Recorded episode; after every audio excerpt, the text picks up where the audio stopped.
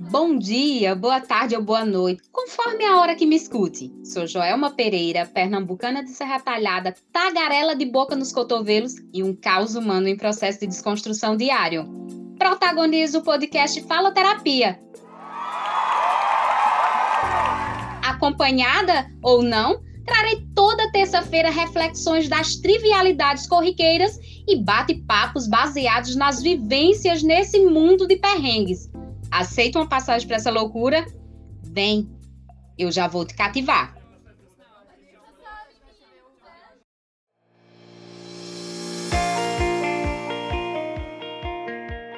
Olá, faloterapos! Sejam bem-vindos a mais um episódio do Faloterapia. Como me propus, em continuidade à apresentação de história de mulheres que são protagonistas das suas vidas, que teve início nessa segunda temporada do Faloterapia com a finalidade de apresentar os diferentes tipos de protagonismo feminino e de que forma esse protagonismo se desponta em cada realidade. Nesse episódio, trago a vocês mais uma reflexão sobre algo que não é nenhuma surpresa: as imposições às quais as mulheres são submetidas para manutenção de relações falidas por temor ligado à religiosidade, fé. Foi Deus que te deu essa cruz. É assim mesmo. Você tinha que passar por isso. Ore, Deus vai transformar ele para você. Por medo dos julgamentos da sociedade, ruim com ele, pior sem ele. Não é bonito uma mulher se separar. Por dependência financeira, se me separar, como eu vou me sustentar os meus filhos? Por dependência emocional e baixa autoestima se tu deixar ele, nunca mais vai conseguir se relacionar com outra pessoa. Ninguém quer uma mulher com filhos. Essas são algumas falas proferidas às mulheres que decidem dar cabo a um relacionamento que possa estar lhe provocando algum tipo de sofrimento, seja ele físico, moral, psicológico, patrimonial ou sexual. Sabe, esses sofrimentos têm nomes. São violências, violências contra a mulher, e o que é violência contra a mulher faladeira? De acordo com a Convenção de Belém do Pará, Convenção Interamericana para Prevenir, Punir e Erradicar a Violência contra a Mulher, adotada pela Organização dos Estados Americanos, OEA, em 94, violência contra a mulher é qualquer ação ou conduta baseada no gênero que cause morte, dano ou sofrimento físico, sexual, ou psicológico à mulher, tanto no âmbito público como no privado. Nessa convenção, são conceituados os tipos de violência. Vamos lá para os tipos de violência. A violência física é aquela que é entendida como qualquer conduta que ofenda a integridade ou saúde corporal da mulher. É praticada com uso de força física do agressor, que machuca a vítima de várias maneiras, ou ainda com o uso de armas. Exemplo: bater, chutar, queimar, cortar e mutilar. A violência psicológica, que é uma violência não visual, mas muito extensa, é qualquer conduta que cause dano emocional e diminuição da autoestima da mulher. Nesse tipo de violência, é comum a mulher ser proibida de trabalhar, estudar, sair de casa ou viajar com amigos ou parentes.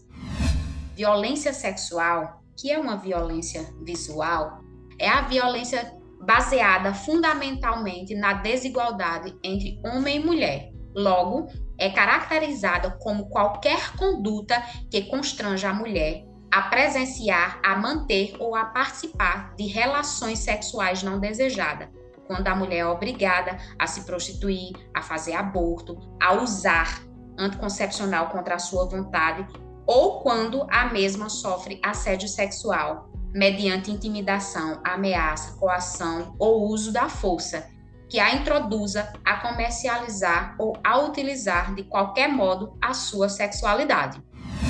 E tem também a violência patrimonial, que é visual material. Importa em qualquer conduta que configure retenção, subtração, destruição parcial ou total de objetos pertencentes à mulher, instrumentos de trabalho, documentos pessoais, bens, valores e direitos ou recursos econômicos, incluindo os destinados a satisfazer as suas necessidades.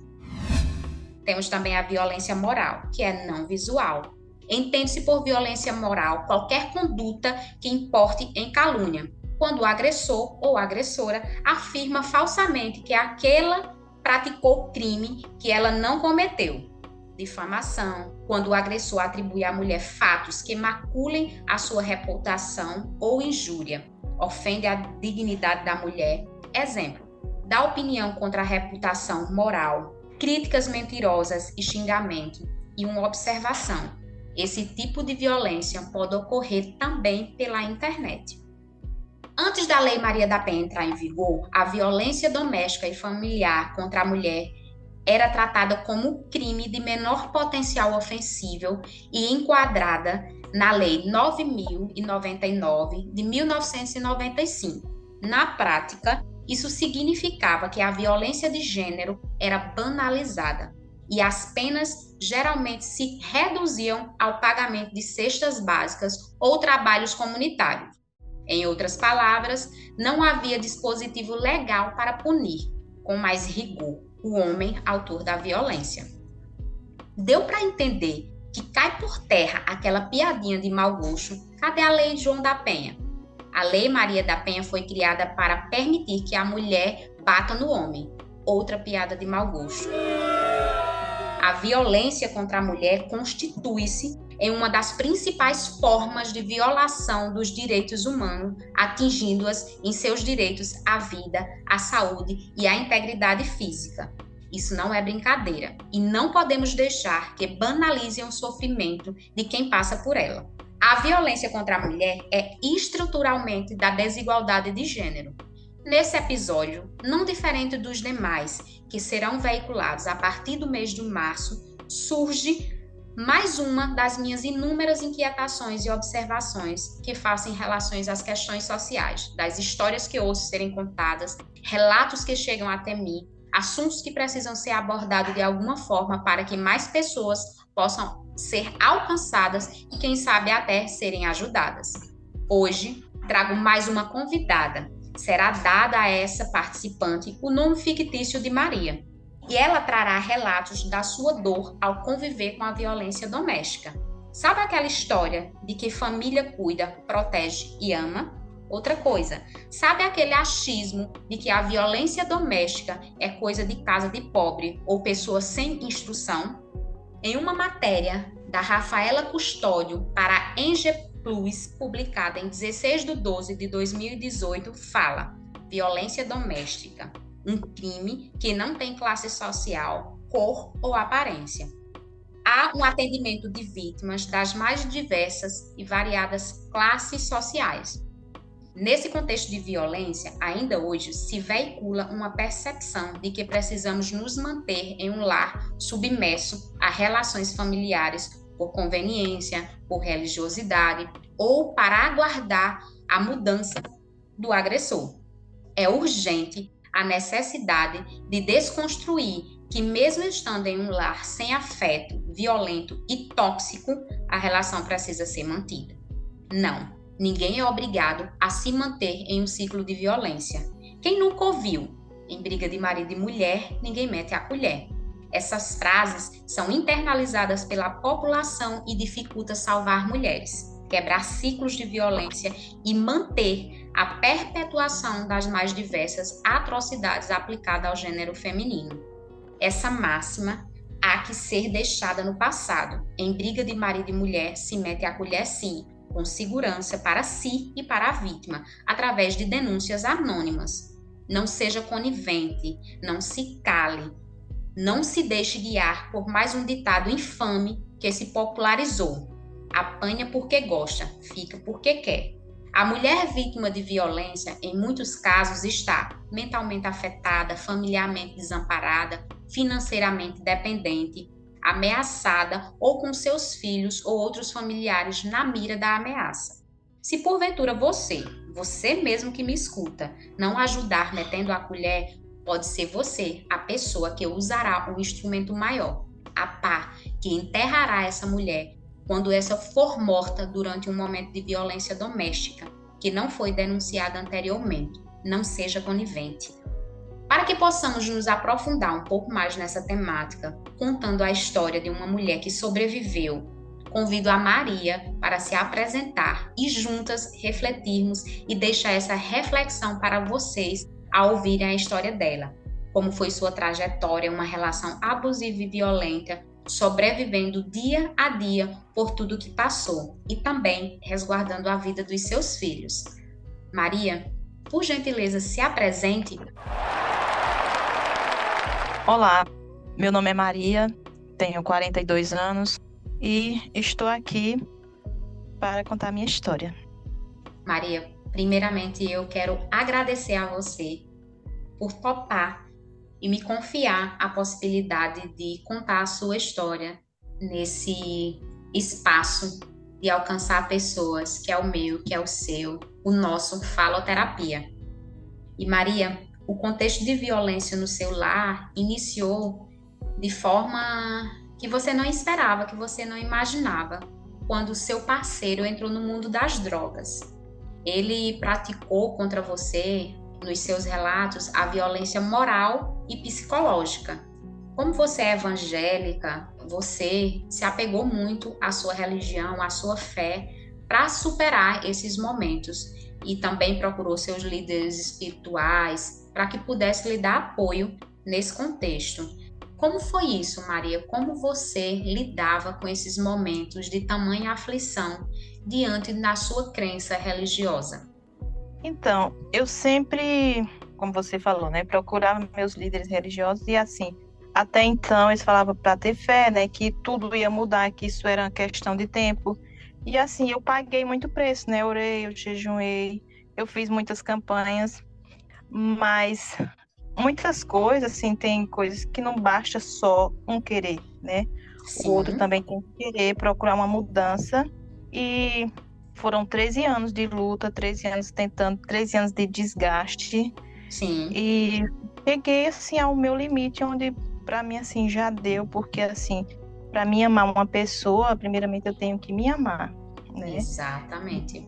Eu cheguei ao meu limite, eu disse, não, para mim já deu eu não vou perder a minha vida inteira para estar tá procurando mudar uma pessoa que não quer mudança, né? Chances e oportunidades eu dei demais.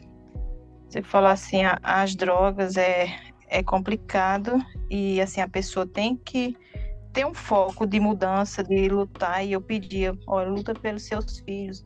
Mas infelizmente ele se deixou levar por essa situação. E assim, Maria, você foi casada por muito tempo, né? Tem dois filhos e a pessoa com quem você era com quem você era casada era uma pessoa instruída, informada e sabia dos riscos de se envolver com as drogas. Você esperava que ele tomasse essa decisão de, de usar, dar esse primeiro passo, usar a droga e, e, se tornar um usuário? Você imaginava, você, ele demonstrava que poderia seguir por esse caminho? Demonstrava, porque assim, ele já bebia, né? Quando eu conheci ele. Quando eu conheci ele, ele foi na igreja, mas aí depois, assim, ele se afastou por um tempo e começou a beber. E assim, ele uhum. ficava sempre posta, né? Hoje ele estava firme, amanhã ele já não estava. E assim, quando a gente namorava, ele amanhecia o dia dentro do carro, dormindo dentro, é, na porta da minha casa. E aí, assim, isso já era um alerta, né? Sim. E eu não, não me liguei. Quando o meu filho era. Acho que ele tinha o quê? Uns seis meses. Ele fazia faculdade. Aí ele começou, assim, a dormir fora de casa, né? Dormia fora de casa várias noites. E, assim, eu imaginava que, assim, quando o homem dorme fora de casa, a gente acha que é questão que tá com a, algum amante, né? Alguma coisa. Uhum. E, assim, se estendeu por inúmeras vezes, né? E eu perguntava para ele, ele não, não dizia. E eu naquela fé, religiosidade, aí eu sempre crendo, né, numa mudança, até que ele foi me afirmou, né, me abriu o jogo e falou assim, ó, oh, não vou mais me enganar, eu tô envolvido com crack, eu conheci lá na faculdade e tô dependente. Nossa. E eu, e eu assim, eu não sei se eu achava bom ou se eu achava ruim, porque assim, para mim, acho que na minha mente, pior seria ele estar envolvido com a mulher, né? Se fosse traição. Então, Aí eu falei para eles, não, mas você vai sair dessa, né? Questão de você querer e tudo mais. Eu disse, não, eu vou sair. Aí tudo bem, passava um, dois meses sem quando pensava que não tinha outra recaída. Voltava a usar. Isso, exatamente. E assim é devastador, né? Porque quando ele não tinha dinheiro para comprar, ele começava a vender as coisas de dentro de casa, né? Nossa. E aí, além do, do prejuízo emocional que provocava a você e a seus filhos, o prejuízo financeiro, né? Uhum.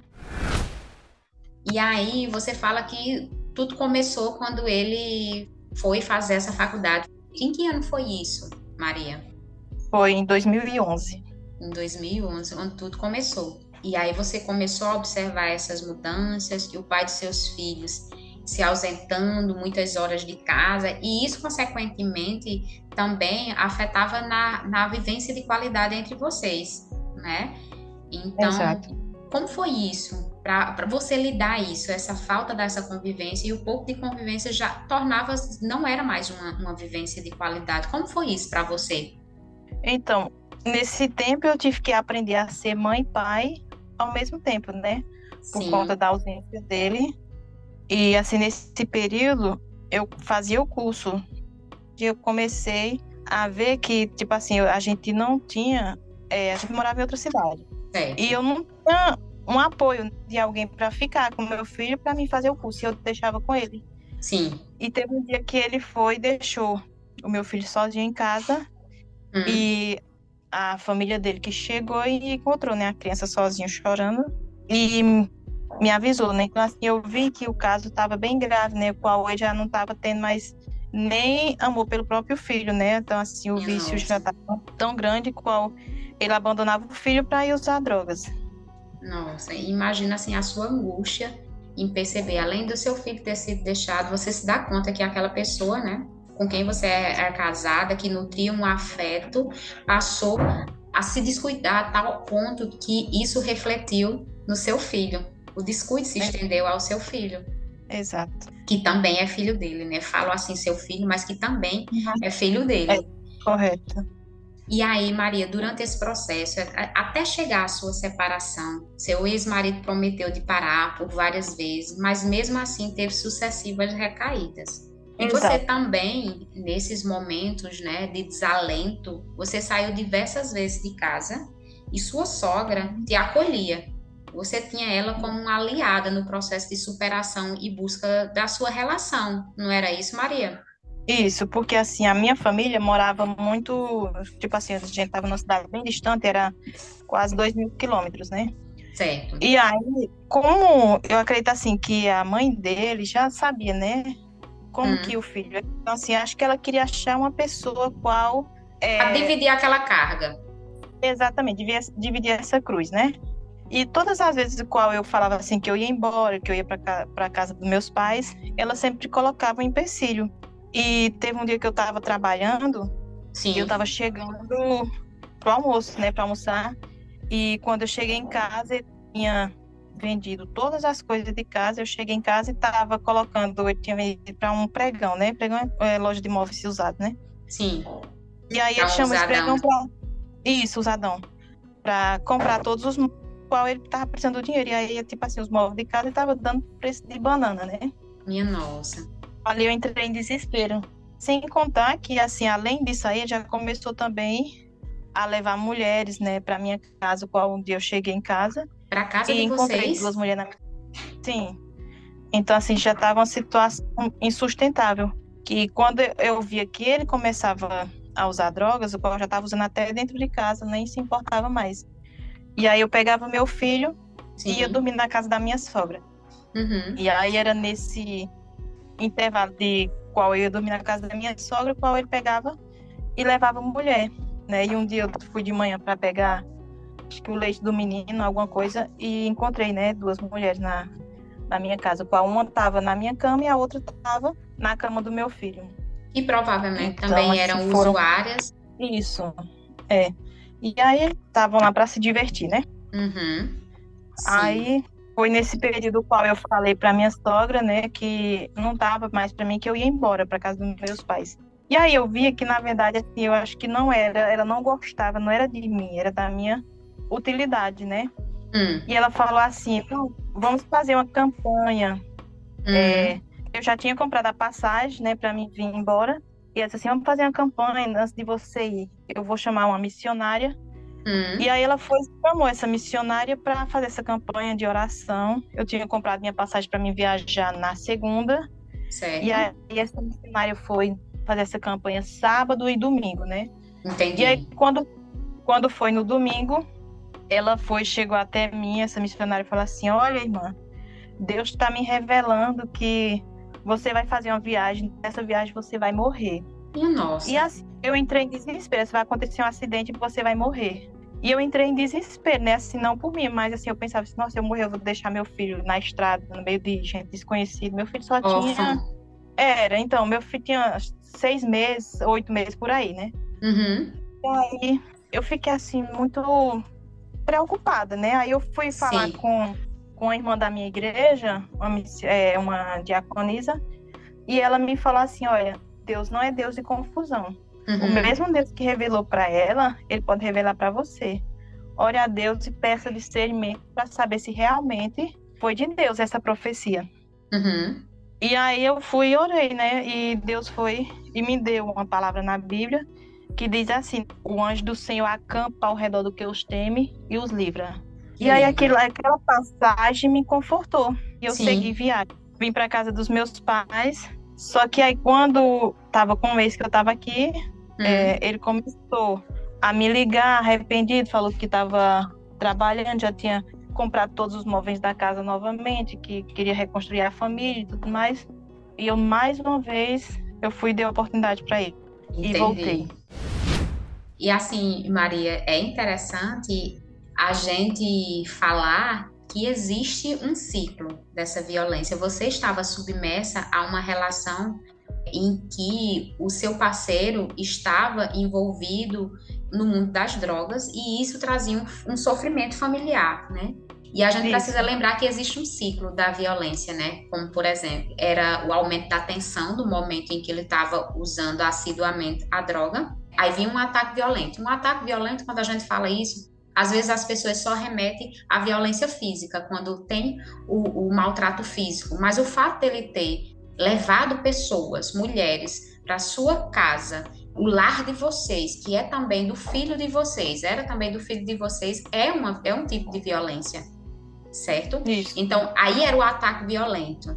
Aí você veio embora para outra cidade e chegando nessa outra cidade, um mês, dois meses depois, ele começa a ligar e dizer que mudou, a prometer mudança, dizer que não vai cair mais naquele mundo, que é o momento em que se chama a lua de mel, onde vem todas as Sim. promessas, onde convence a pessoa a retornar para o seu ciclo de violência. E muitas vezes a pessoa está exatamente nesse processo de comoção, tá muito sobrecarregada em relação ao seu sentimento em relação a outra pessoa fragilizada por conta dos filhos também, que os nossos filhos fazem parte desse processo de, de analisar.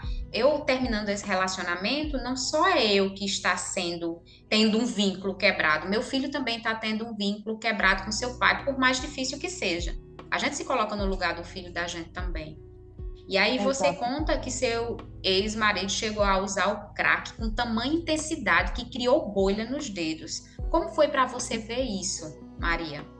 Então, é assim, em nenhum momento eu tinha raiva, sabe? Eu sentia mais pena, sim, sabe? De ver sim. a pessoa que tem todo o futuro pela frente, né? Já, ele já tinha trancado a faculdade, ele é uma pessoa inteligente, mas ao mesmo tempo eu considero burro, né, de cair numa situação dessa.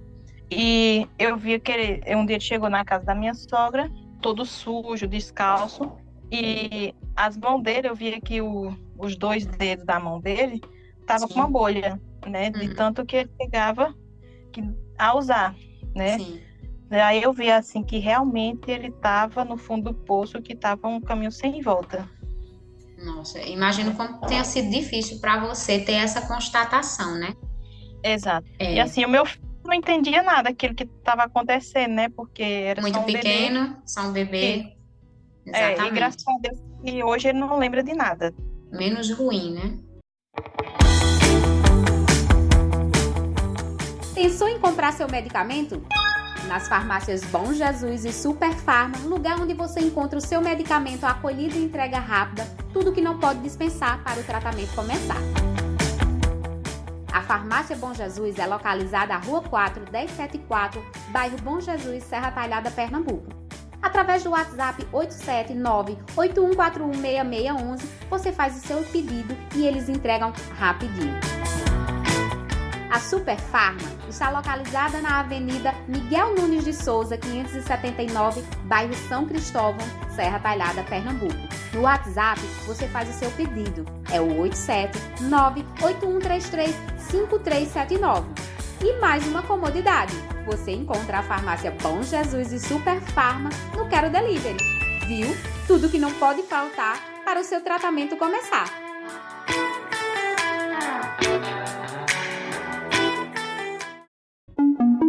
Retomando aqui, você chegou a me contar também que abdicou de empregos de sua morada por vezes para apoiar ele no tratamento dele, nesse momento da lua de mel em que ele prometia que ia mudar, que não queria perder você, que não queria se distanciar do seu filho, que nesse momento você só tinha um filho, né?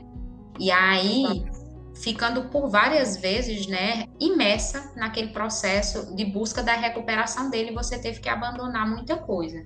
E foi aí, mais uma das tentativas de, de apoiá-lo na saída do vício, quando ele já era liberado né, de uma clínica em que ele passou por um período em que ele estava incluso, não saía, mas aí começou a ser liberado, a ser introduzido na comunidade novamente, é, após um processo que classificam como sendo seguro para retomada à vivência, encarar a vida normalmente.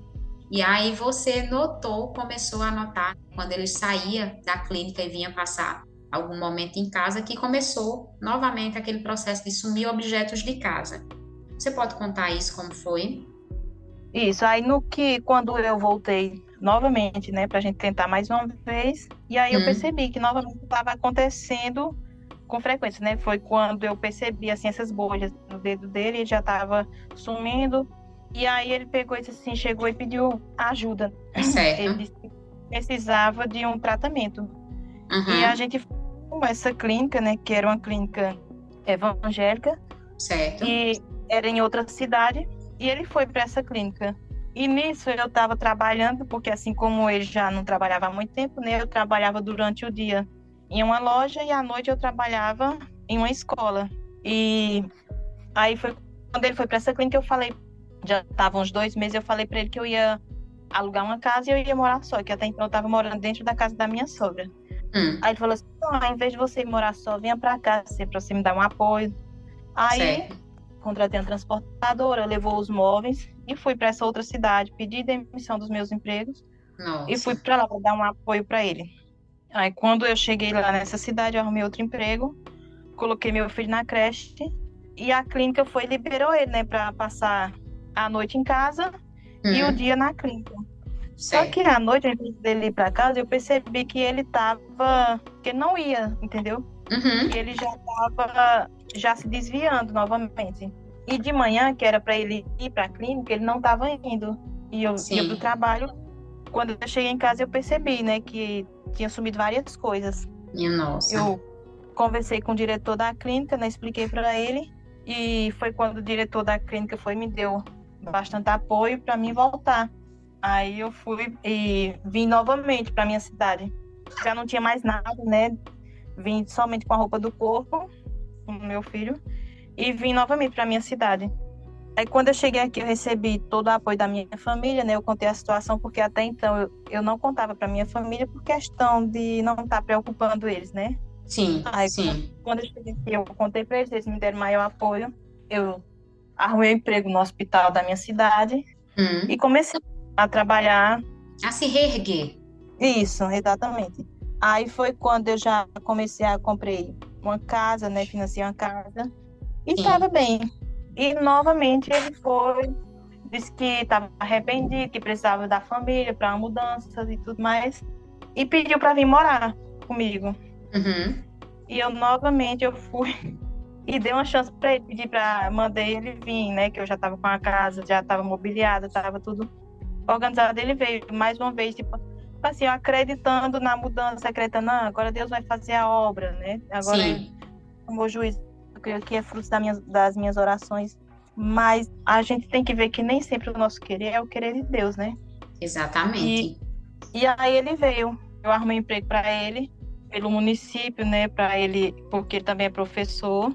Sim. E ele come, começou a dar aula, né? Estudar ou dando aula.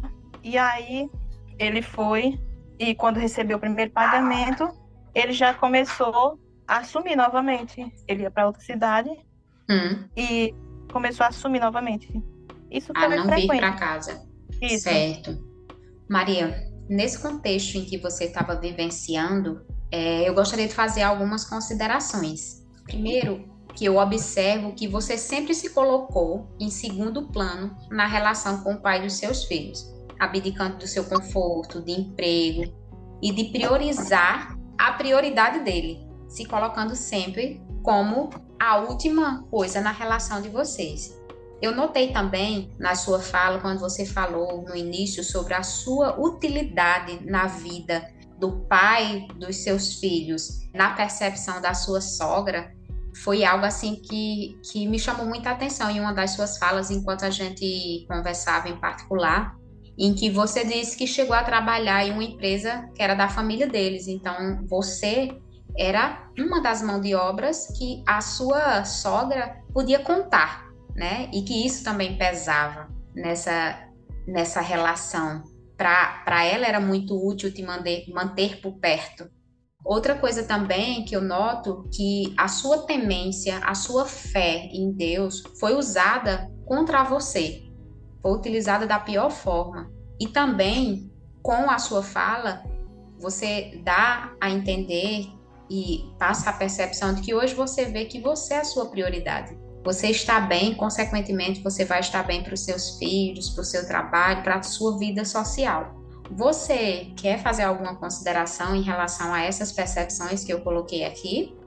Então, quando você falou assim que é realmente eu vivia em prol deles, né? Tanto que assim eu cheguei num estado o qual eu me sentia assim tão sufocada que nesse momento assim eu pedi para Deus, Deus, eu não aguento mais essa situação. Eu queria assim entrar em coma e só acordar quando isso acabar.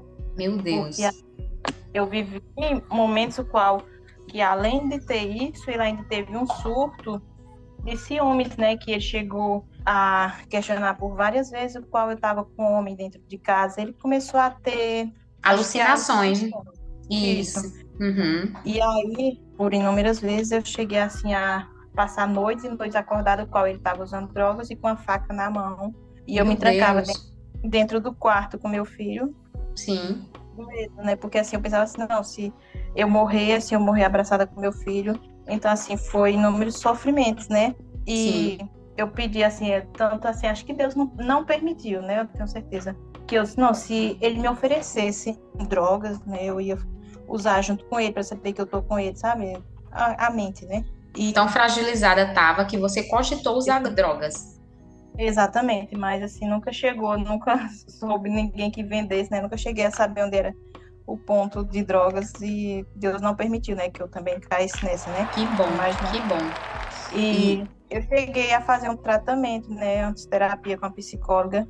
Sim. E nesse tratamento, você falando assim, aí eu lembrei, né? Me fez lembrar, a psicóloga disse para mim que eu estava vivendo em prol do meu marido em prol da minha sogra, porque assim, da, na terapia ela falou de dez palavras, nove eram eles. E eu estava uhum. em último plano. Sim. E realmente, eu sempre estava em último plano, que eu queria sempre estar agradando a eles, mas mesmo assim nunca não prestava, né? Sim. E aí, em meio a tantas questões, esse sofrimento, essa aflição, você também sofria a chantagem emocional pelo, pelo pai dos seus filhos e a mãe dele, de certa forma, né? Ele é, dizia é. E ela confirmava que se você se separasse, ele iria se matar. E esse peso de ser responsabilizada é. por um possível suicídio lhe fez retornar várias vezes para sua relação por medo da, de, de, ser culpada pela morte dele. Isso, e, é, como foi isso para você? Exato, eu sofria pressão psicológica, né? Porque todas as vezes qual, quando eu falava que eu ia embora, que eu ia largar dele, ela falava assim para mim que ele era tão louco por mim que se eu deixasse ele, ele ia se matar por minha causa. E aí eu ficava naquele medo, né, de não querer carregar essa culpa, nessa responsabilidade. Tipo assim, ela usou de todas as formas. Todos os né? artifícios, né? Isso, que ela pôde para mim não largar dele. Entendi. Né? E assim, eu comecei a viver depois que eu saí de perto dela, Uhum. porque ela me via assim como se eu fosse um objeto, que eu tinha que fazer o que ela dissesse. Nossa, imagino quão pesado isso foi. E aí, você também conta, né? Lembra que ele não se alegrava com suas conquistas. Você procurava Não. emprego, ele também procurava emprego, e você era chamada para os trabalhos e ele não. E ele se chateava por isso. Como era isso? Isso, porque assim, ele já não começou a me dar apoio desde quando eu decidi fazer o curso, né? Me Sim, qualificar para a saúde, que era uma área qual eu, eu gosto muito. E sim. ele não me deu apoio, né? Tanto que todas as vezes quando eu falava que tinha estágio, que eu ia para o curso, ele inventava mil e uma desculpas para não me ajudar, né? Com a, Uhum. a minha apoio com a criança, né? Com meu filho.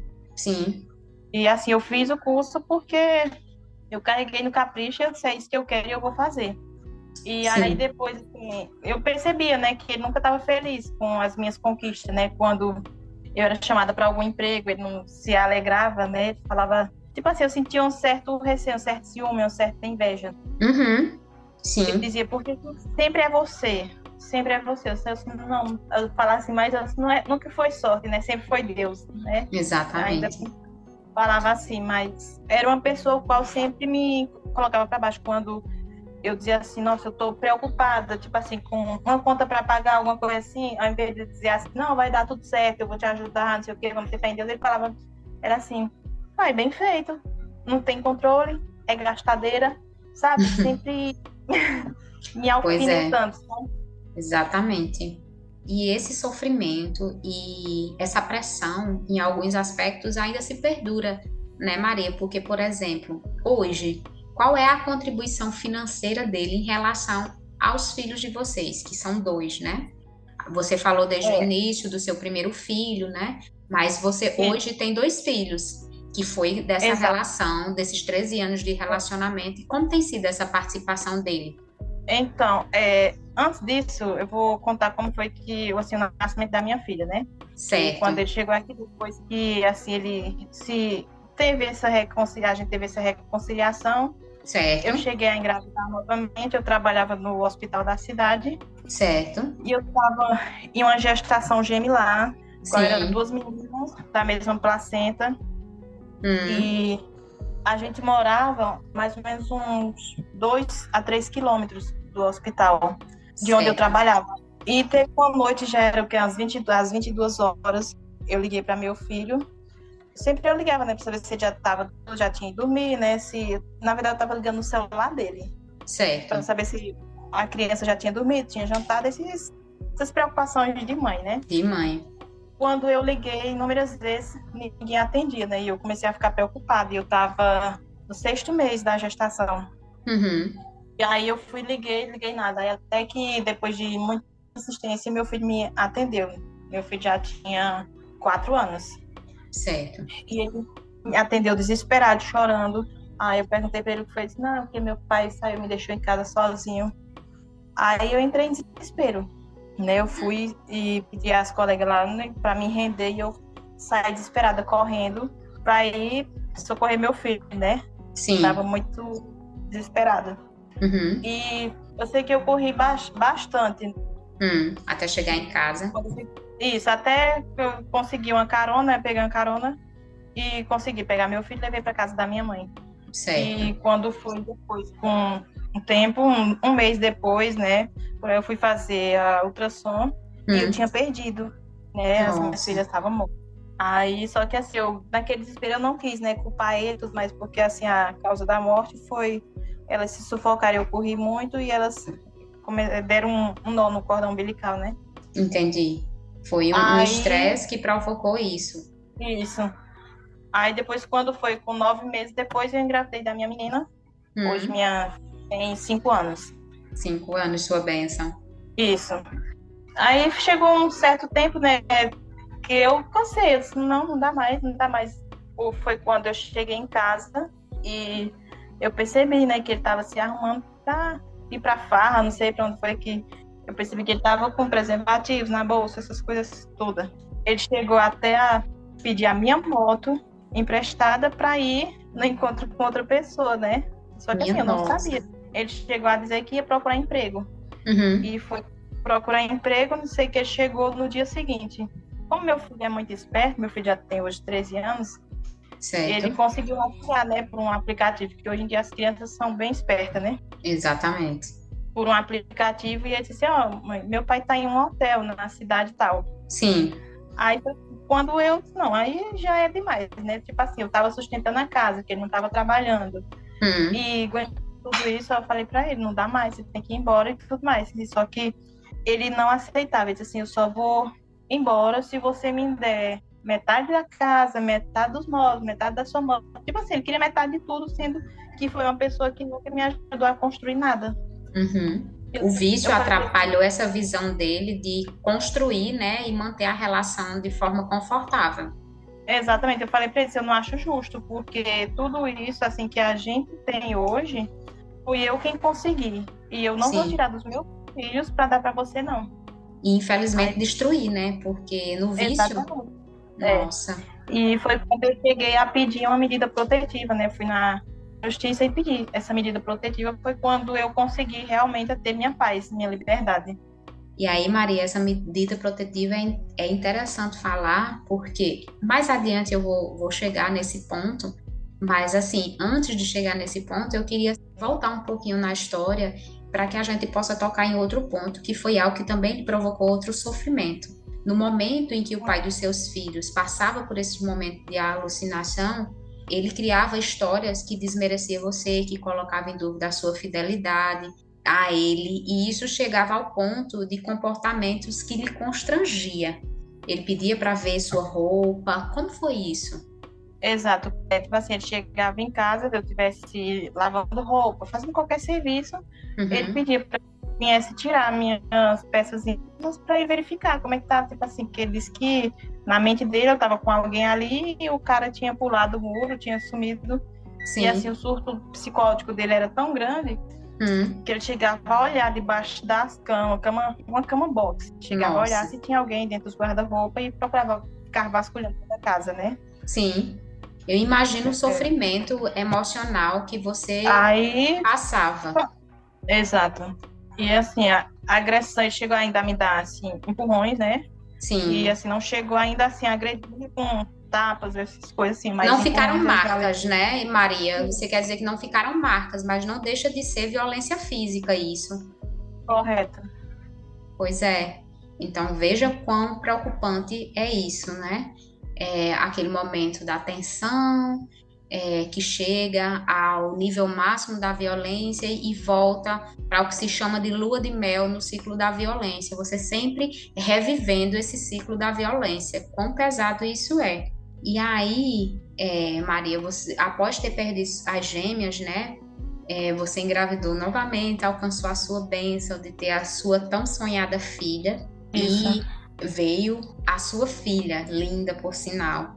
Como foi para você se ver diante dessa violência com dois filhos, que além de você, você também buscava proteger os seus filhos? Como era nesses momentos? Como era que seus filhos se sentiam? Como você conseguia proteger os seus filhos nesse momento em que ele estava com essas alucinações? Então, é, o meu filho, ele não sei assim se ele entendia ou se ele fingia que ele não queria entender. Sim. E ele perguntava assim, o que, é que meu pai sempre faz? Tipo, por que, que ele some tanto, né? Uhum. E eu falava assim, oh, filho, eu não sei. Quando pergunta para ele, né? E assim, ele ficava naquela dúvida. E Sim. a gente chegou assim no desgaste muito grande, qual que eu vi que, que nesses últimos seis meses que estava prejudicando as crianças. Hum. Ele já estava, as crianças já estavam com o psicológico abalado por conta de tantas discussões dentro de casa. Entendi. Uhum eles sentiam a maneira deles, de acordo com o entendimento deles, eles sentiam, né? Maria, em meio a tudo isso, tem algo que eu acho interessante pontuar, né? Que você conseguiu, alcançou a sua libertação desse relacionamento tóxico no ano de 2022, né? E eu é, fico Isso. pensando, uhum. e eu fico pensando, Maria, se porventura você não tivesse essa autonomia financeira, você tinha conseguido se separar, se desvencilhar desse ciclo de violência? Eu acredito que não, porque a gente, assim, para a gente voltar para casa dos pais com dois filhos é bem complicado, né? Tem aquela questão do orgulho, né? Sim. E aquele medo, né? Aí eu acredito que não. Então, assim, a liberdade financeira de uma mulher é tudo, né? Tanto que hoje eu arco com a despesa dos meus filhos tudo sozinha, porque ele não me ajuda em nada. Ele não tem participação é. mais. Não, com nada. E assim eu, em prol da minha paz, o meu sossego, eu prefiro deixar como está.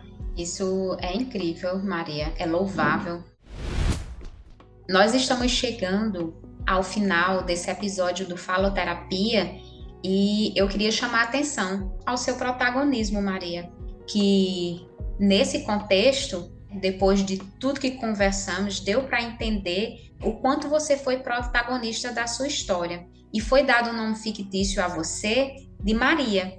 E aí, passado por todas essas turbulências, né, você como protagonista da sua história, que não teve príncipe em cavalo branco, que os seus filhos foram acolhidos por você mesmo, acalentados, e você também se protegeu e se abraçou e se cuidou para sair desse contexto de violência. O quanto você é protagonista da sua história, e você honrou o título desse episódio, que é Mudando a Rota. Não quero mais passar por isso.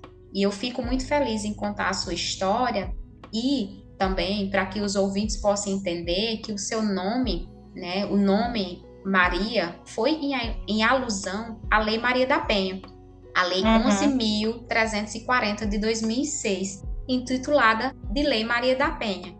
11.340 de 2006 que foi sancionada em 7 de agosto de 2006 pelo presidente Luiz Inácio Lula da Silva, com 46 artigos distribuídos em sete títulos. E ela cria mecanismos para prever e coibir a violência doméstica e familiar contra a mulher em conformidade com a Constituição Federal. A gente precisa lembrar que a Lei Maria da Penha veio para apoiar o que já está previsto na Constituição, mas que era fragilizada e tinha a violência contra a mulher, a violência doméstica, como de menor potencial ofensivo. E hoje a gente precisa dizer que isso é um grande marco para nós mulheres. É a possibilidade de como, por exemplo, você conseguir a medida protetiva que você teve para alcançar a sua liberdade definitiva dessa relação tóxica que já estava prejudicando você e seus filhos. Já imaginou se se estendesse essa relação e ele viesse a mais uma vez chegar ao ponto de cometer mais violências contra, contra você e de repente contra seus filhos? Você já imaginou que você é que se libertou e libertou sua família disso, o quanto você é protagonista da sua própria história, Maria. Você se dá conta disso? Sim, é, a gente só tem que às vezes, muitas vezes a gente não age por questão de medo, mas se a gente não enfrentar esse medo, a gente vai sempre estar tá vivendo como prisioneira, né? Como eu vivi durante 13 anos tentando mudar uma situação o qual a outra pessoa não queria mudar. Então, se você não der o primeiro passo, se você não agir, se você não se amar primeiro, você vai sempre viver acorrentada, aprisionada a uma pessoa qual não vale a pena você estar tá lutando sozinha. Exato. Exatamente. E assim, eu queria deixar essa sua sua fala como sendo um alerta para todas as mulheres que porventura já passaram, que estão passando ou que venham a passar, porque ninguém está livre de passar por isso. Nós estamos aqui contando a sua história para que vocês entendam que vocês não estão só, em primeiro lugar, vocês têm amparo legal, vocês podem denunciar, procure uma secretaria da mulher da sua cidade, ligue para a polícia, denuncie. Vocês têm canal de denúncia de violência contra a mulher que vocês podem acessar. Inclusive, eu vou nesse momento, enquanto falo com vocês, pesquisar canais de denúncia de violência contra a mulher, para que vocês tenham entendimento que há amparo. Além do 190, que você vai ligar para a polícia, você tem o 180, que é a Central de Atendimento à Mulher, a Delegacias Especializadas da Mulher, você pode ligar 197 também, também para fazer denúncia e busque no seu município a Secretaria da Mulher, para que ele possa lhe orientar e lhe amparar num momento que lhe fragiliza muito. Maria, para que a gente possa encerrar esse episódio, mais uma vez eu quero agradecer a sua confiança em contar sua história agora não só para mim, mas para os faloterápicos também. E eu fico muito feliz de estar podendo conversar com você, sem contar a história dizendo que você foi mais uma na estatística infame do feminicídio. Você é uma mulher que conseguiu sair do ciclo de violência e está aqui com vida, tocando a sua vida, a sua trajetória pessoal, profissional e também sua trajetória enquanto mãe. Muito obrigada, viu? E Deus abençoe você e sua família. Amém, de nada. Foi um prazer. Para que a gente possa encerrar aqui, eu vou passar para os faloterápios as seguintes informações. Nós temos canais em que a gente pode interagir. Temos o WhatsApp através do 87981527468, através do Instagram ElmaFPS, o e-mail faloterapiast@gmail.com e também o Facebook Joelma Pereira. Através desses canais, vocês podem sugerir temas, contar suas histórias, falar o que gostou e o que não gostou em determinada temática. Eu estou à disposição de vocês para construirmos mais episódios do Faloterapia. Desejo que vocês estejam bem, que fiquem bem, fiquem em paz, fiquem com Deus. Um grande beijo e um grande abraço.